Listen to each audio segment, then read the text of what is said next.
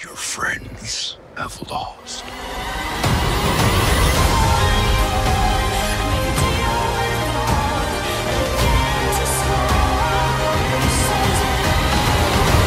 Olá você de dentro do grupinho, olá você de fora do grupinho, eu sou o Eduardo, você está ouvindo Pérolas do RPG direto do Upside Down! A quarta temporada de Stranger Things teve seu final disponibilizado justamente hoje, nessa sexta-feira, sextou demais, e hoje a gente quer falar um pouquinho sobre ela, sobre a série como um todo, mas não se preocupa que este, esse episódio aqui não vai ter nenhum spoiler, nem desse volume 2, nem da quarta temporada, nem nenhuma, nenhuma temporada, para falar bem a verdade. A gente quer falar um pouquinho, uma coisa um pouquinho diferente, uma coisa mais perto do nosso nicho, né? Aqui do nosso querido podcast. Hoje eu quero falar de algo que é muito importante e permeia toda a série, que se chama Dungeons and Dragons, D&D, que já tá aparecendo várias vezes aqui no nosso, nosso, nosso querido podcast, né? E que, e, e por que não?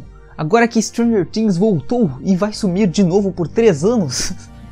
Por que não comentar um pouco da influência de Dungeons and Dragons na série, já que é algo muito importante pros personagens e pros criadores da série também? Vamos dar uma olhada ali nos monstros desse RPG ali, o RPG mais famoso do mundo, que aparecem na série, não aparecem em né, mas as crianças que não são mais crianças, dão um jeito ali de homenagear eles de alguma forma dentro da série. Então já prepara uma pipoca, já faz ali um leite com Nescau, porque eu sei que tu vai sentar e tu vai maratonar esses dois episódios de 5 horas inteiros direto nessa sexta-feira, mas tu também vai assistir barra ouvir este episódio aqui, porque está bem recheadinho e você vai estar, ó, afiado, trincando pro final de Stranger Things, pelo menos da quarta temporada.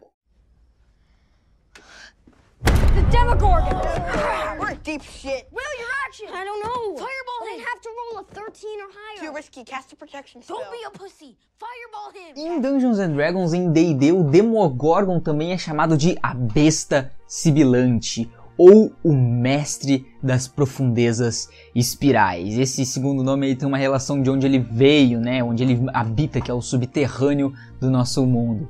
O Demogorgon é uma coisa tão presente, né, uma coisa tão icônica para Dungeons and Dragons que ele tá ali, né, permeando todas essas campanhas, inclusive a campanha recente Out of Abyss teve ele como um dos principais antagonistas, né? Só que dessa vez para D&D quinta edição, mas ele tá ali sempre aparecendo ali desde a primeira edição de D&D, que eu acho que, se eu não me engano, é a que os garotos jogam na série na primeira temporada. E ele também pode ser chamado de o príncipe dos demônios. Eu não citei isso antes justamente porque isso é um título um pouco mais alto declarado do que as pessoas realmente chamam ele, né? No RPG, no Dungeons and Dragons, o Demogorgon é um ser meio macaco, meio cobra, meio leão, que tem duas cabeças e duas cabeças, elas, essas duas cabeças aí têm duas consciências diferentes habitando elas. É louco. Ele tem essa característica porque essas duas, essas duas consciências, né, foram, foram teve uma tentativa de, dessas duas consciências serem fundidas. Isso depois de uma rebelião ali de Aemon contra a Rainha do Caos. Mas isso é uma tramóia ali, uma guerra de demônio, de abaredo, que é um negócio que é muito complexo, mas é muito interessante. Na wiki que eu mencionei, inclusive no último episódio, tu vai poder encontrar bem massa ali todas as descrições e toda a história do, do personagem como um todo, né? Porque em Stranger Things o Demogorgon é uma raça, mais ou menos, e no D&D ele é realmente uma pessoa, um deus maligno. Essa fusão, né, que aconteceu depois dessa rebelião não foi concluída corretamente e é por isso que agora ele tem duas cabeças e as duas cabeças têm consciências diferentes. É meio que aquele negócio, uma é razão, outra é emoção. É um negócio, uma parada meio dessa, uma parada meio dessa. Mas essa dualidade entre essas duas consciências gera uma das paradas mais interessantes desse personagem em Dungeons and Dragons e também a sua maior fraqueza.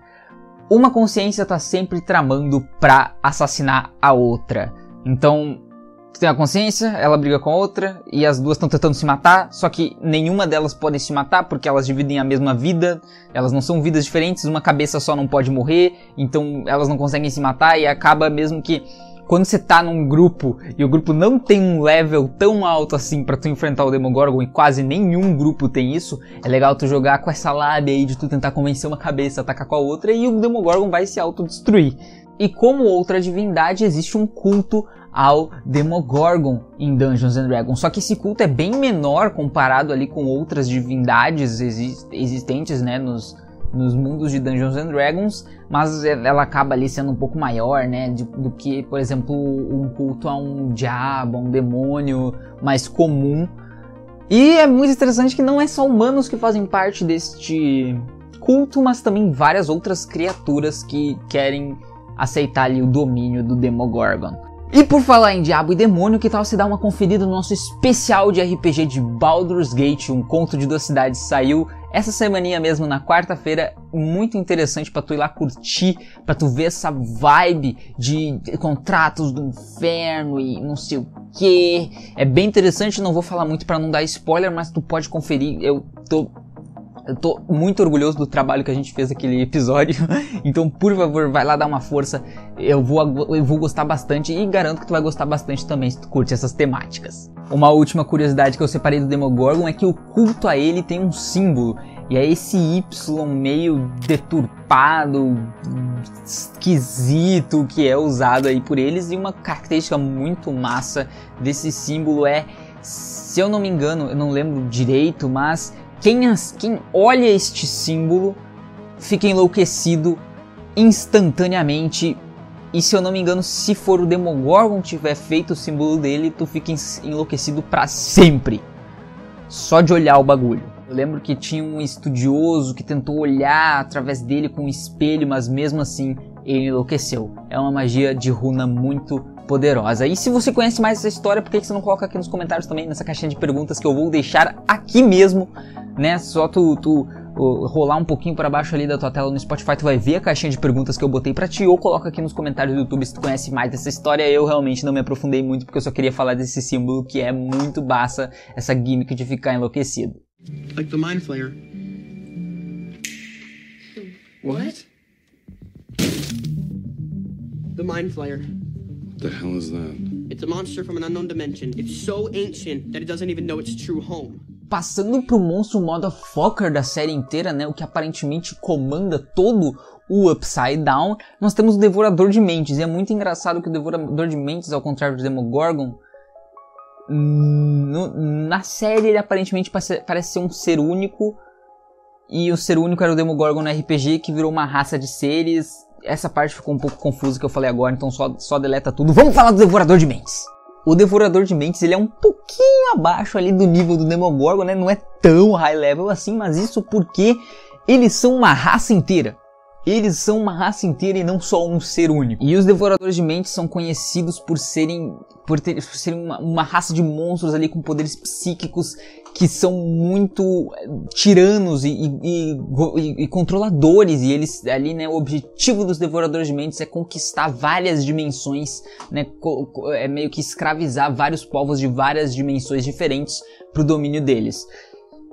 Já tem uma ligação um pouquinho maior com a série esse monstro aí os Devoradores de Mentes são vilões classicões de D&D, uma raça ali de, de, controladores de mente que vagam pelos multiversos, entrando em várias dimensões e controlando a mente das pessoas para os fins perversos deles. Os Devoradores de Mentes são muito divertidos de tu jogar, né, contra eles, assim. Inclusive Baldur's Gate tem uma grande relação com Devoradores de Mente. É muito interessante vocês irem, vocês irem dar uma, uma olhada nisso também.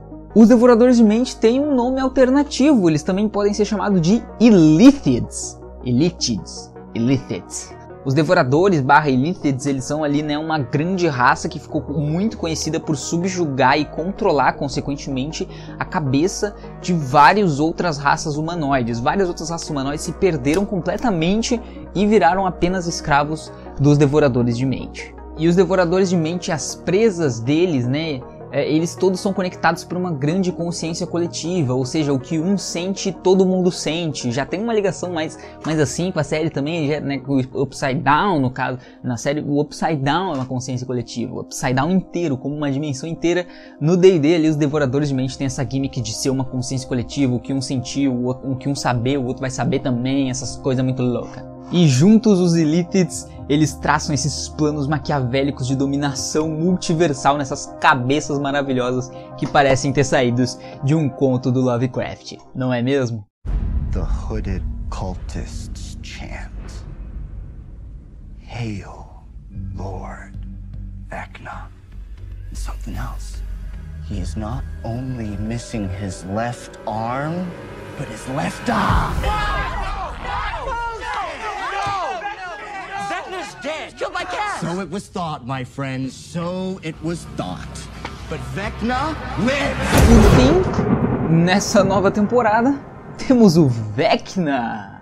E o Vecna é um dos inimigos mais poderosos de D&D. Vecna, o necromante, faz o nome de qualquer um tremer na base.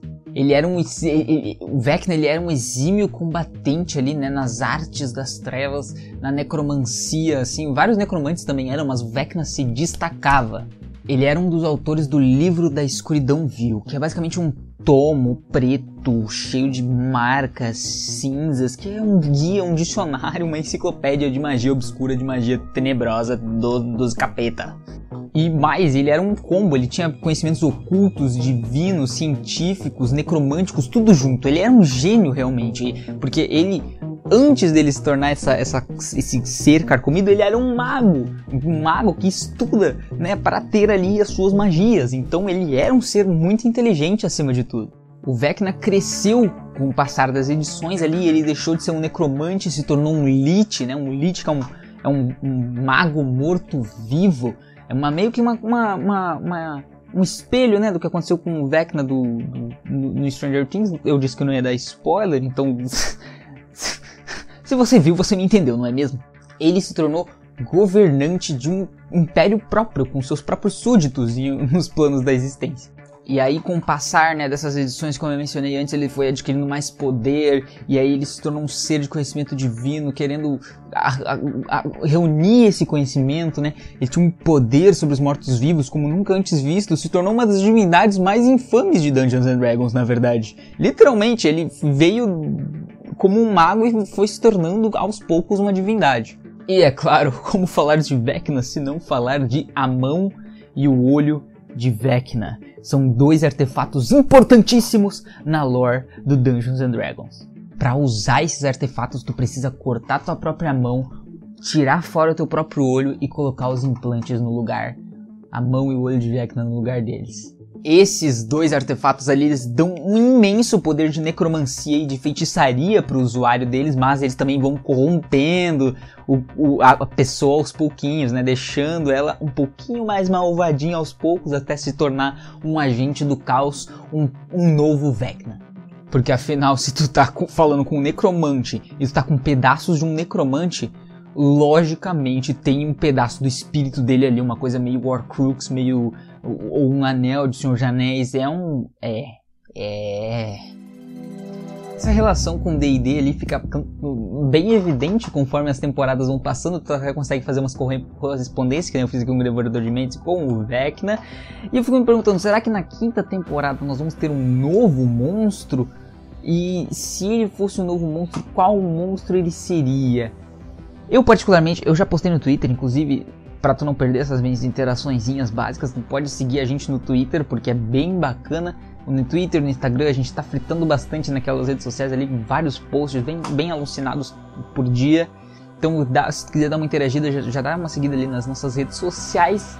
E como eu estava falando, postei no Twitter que ah, o meu sonho é ver um Beholder em Stranger Things. Porque o Beholder, até no Dungeons and Dragons, ele não. ele parece uma criatura de Stranger Things. Tipo assim, eles não precisam nem mudar nada, entendeu? Pelo amor de Deus, um Beholder é um dos inimigos mais clássicos de Dungeons and Dragons. Teve um episódio do Caverna do Dragão pro Beholder. Vocês não vão fazer uma adaptação? Ah, pelo amor de Deus. E qual outro monstro tu ia querer ver de Dungeons and Dragons? Se é que você conhece Dungeons and Dragons ou se caiu nesse vídeo de paraquedas e tá aprendendo agora. E se tu caiu nesse episódio de paraquedas, pô, segue a gente. Segue a gente aqui no Spotify, se inscreve aqui no canal do YouTube, porque, pô, a gente vai te ensinar a jogar RPG aos pouquinhos. Vamos, vamos fazer que nem os, a rapaziada da série, tirando a parte que a gente quase morre todo ano. Ah, eu não quero nem saber, velho. Vai ser um caos hoje. Hoje, hoje vai ser a maratona das maratonas. Ah, é melhor não encerrar já por aqui, né? Porque, pelo amor de Deus, eu, eu, eu parei numa parte que, meus amigos. Nossa, é melhor a gente correr, porque. Porque. O que, que você tá fazendo aqui olhando isso aqui ainda? Pelo amor de Deus, desliga isso, vai assistir.